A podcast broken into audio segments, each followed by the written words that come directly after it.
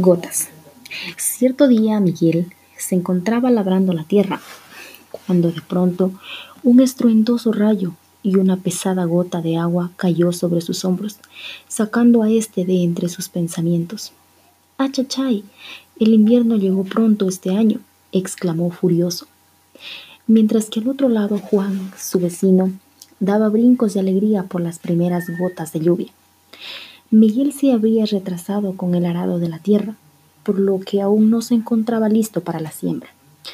En cambio Juan, feliz de haber hecho todo su trabajo a tiempo, se encontraba entusiasmado porque las primeras gotas de lluvia harían que muy pronto sus semillas germinasen. Miguel irradiaba cólera, ya que cuando acabara su sembrío, las lluvias cesarían por completo, así que su cosecha no sería la mejor. Será mi mejor cosecha, dijo Juan, quien dichoso se mecía en su perezosa, llevando hacia su boca una caliente taza de café.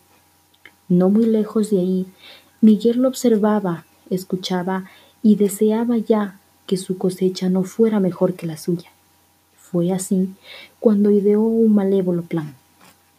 Haré que nada de ese sembrío de frutos, formuló riendo Miguel. Tiraré sobre su siembra cualquier tipo de rastrojo y basura.